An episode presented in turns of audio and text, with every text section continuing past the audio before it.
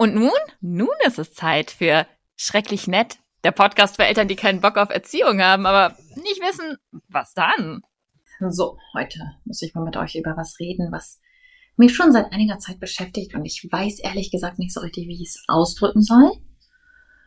Ähm, und ich habe ein bisschen die Befürchtung, dass ich einige Leute anpissen werde, aber okay, dann ist das wohl so.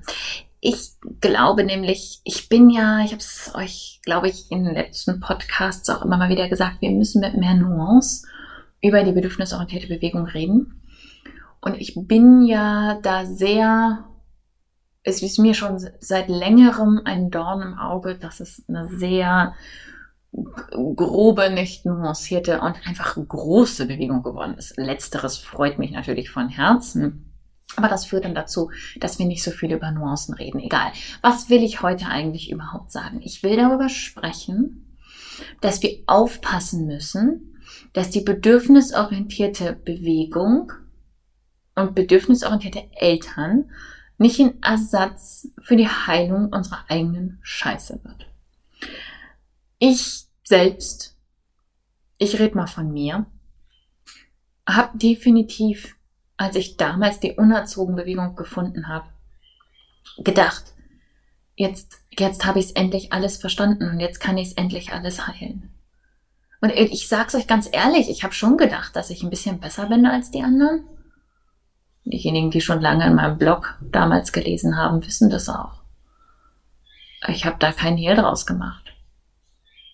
Und ich glaube schon, dass ich diese Idee hatte, dass ich jetzt endlich, ich habe nämlich endlich all das, ich habe die Worte dafür gefunden und die Gedanken dafür gefunden. Und dafür bin ich auch noch immer unendlich dankbar, versteht mich nicht falsch. Um all das zu machen, was meine Eltern mir nicht gegeben haben. Die positiven Unterstellungen. Das davon ausgehen, dass ich ein guter Mensch bin. Die das bestärken und bestätigen. Das Dasein Dasein für das Kind, zuhören, die Dinge unterbrechen und dem Kind erstmal die Bedürfnisse zu erfüllen. All diese Dinge, die ich da gesehen und erlebt habe, das Priorisieren oder das zumindest Ernstnehmen von jungen Menschen im, in unserem Leben, das war alles das Gegenteil von dem, was ich erlebt hatte. Ich habe mich in meiner Familie sehr verloren gefühlt bei aller, bei allem, was meine Eltern auch getan haben, und verstehe mich nicht falsch, haben wahnsinnig, wahnsinnig viel auch getan für mich und sich sehr, sehr bemüht, hatte ich nicht die emotionale Verbindung, was mit verschiedenen dysfunktionalen Themen in unserer Familie zu tun hatte ähm, es gab nicht die Aufmerksamkeit, es gab nicht die positiven Unterstellungen, es gab nicht das davon ausgehen, dass ich ein guter Mensch bin, der versucht, seine Bedürfnisse zu erfüllen, vor allem als ich älter wurde, vor allem als ich rebellisch wurde, als ich schwierig wurde, als ich nicht mehr funktioniert habe. Und ich habe mich so, so sehr und so tief danach gesehnt, Eltern zu haben, die mich wirklich sehen. Und ich kann heute sehen, für mich, und ich sehe es bei den Menschen, die ich begleite, wie ich dieses, diese Philosophie von Kinderbegleiten als ein Ersatz gesehen habe für das, was ich eigentlich gebraucht hätte. Und an und für sich ist an all dem, was ich aufgezählt habe, gar nichts Schlechtes. Es ist wunderbar, Kinder als Menschen zu sehen. Es ist wunderbar, ihnen Respekt entgegenzubringen. Und ja, also das ist überhaupt nicht das Ding. Das Problem ist, ich habe es letzten Endes für mich getan. Ich habe letzten Endes die Heilung meiner Traumata auf meine Kinder verlagert. Ich habe an meinen Kindern geheilt, was an mir kaputt war. Und das Problem daran ist, dass meine Kinder nicht ich sind. Und ich sehe jetzt, wo meine Kinder deutlich älter sind. Ja, mein Ältester ist in der Pubertät.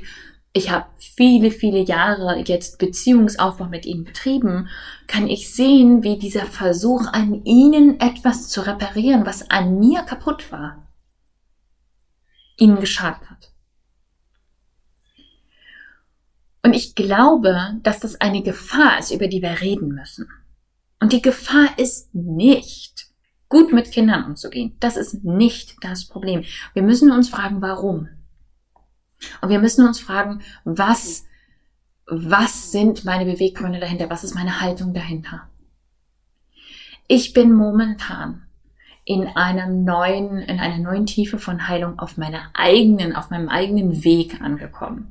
Und ich darf mir viele Themen nochmal neu anschauen. Und ich sehe jetzt, wie vieles von dem, was ich versucht habe, meinen Kindern zu geben, vor allem ich gebraucht hätte. Aber den Mut hatte ich nicht. Den Mut, mir die Verletzung anzuschauen, hatte ich nicht.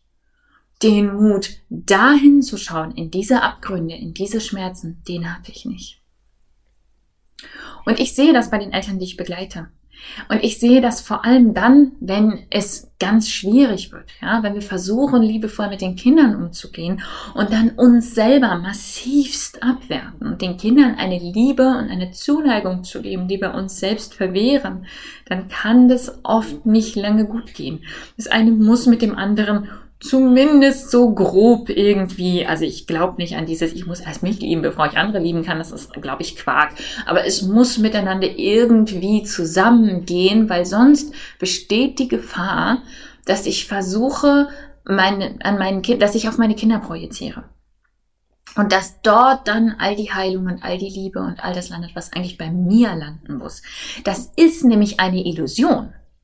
Die Heilung findet dort nicht statt. Das Kind kriegt einfach nur die Last dessen, dass es ihm jetzt gut gehen soll, weil ich dringend brauche, dass es dem Kind gut geht. Aber unseren Kindern darf es auch nicht gut gehen. Denen darf es auch nicht gut gehen mit dem, wie wir sie behandeln. Die dürfen, die dürfen, wenn sie erwachsen sind oder von mir aus auch schon früher, äh, zurückschauen und sagen, du, das war eigentlich scheiße für mich. Ich wurde vor kurzem gefragt, was ich dann mache, wenn meine Kinder irgendwann sagen, wie sie wären gerne zur Schule gegangen.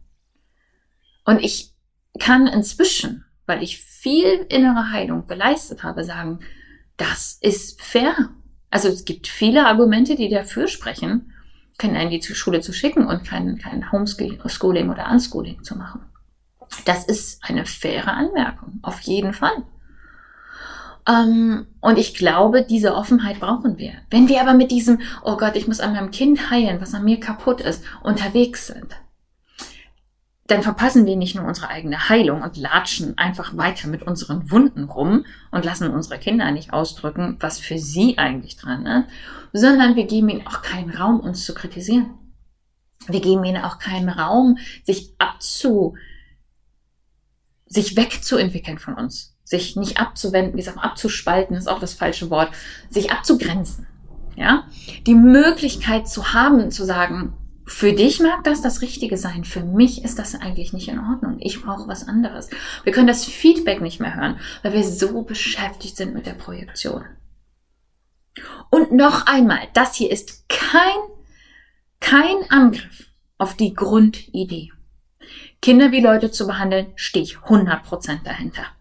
Kindern eine Stimme zu geben, ernst zu nehmen, wenn sie uns zu widerspre wenn sie uns widersprechen, uns für ihre Rechte einzusetzen, die Verantwortung zu übernehmen für unsere Beziehung zu den Kindern, anstatt sie den Kindern und ihrem Verhalten aufzudrücken, die Bedürfnisse von Kindern erfüllen, weil sie zu 1000 Prozent von uns abhängig sind? Yes, ja, 1000 Prozent, definitiv.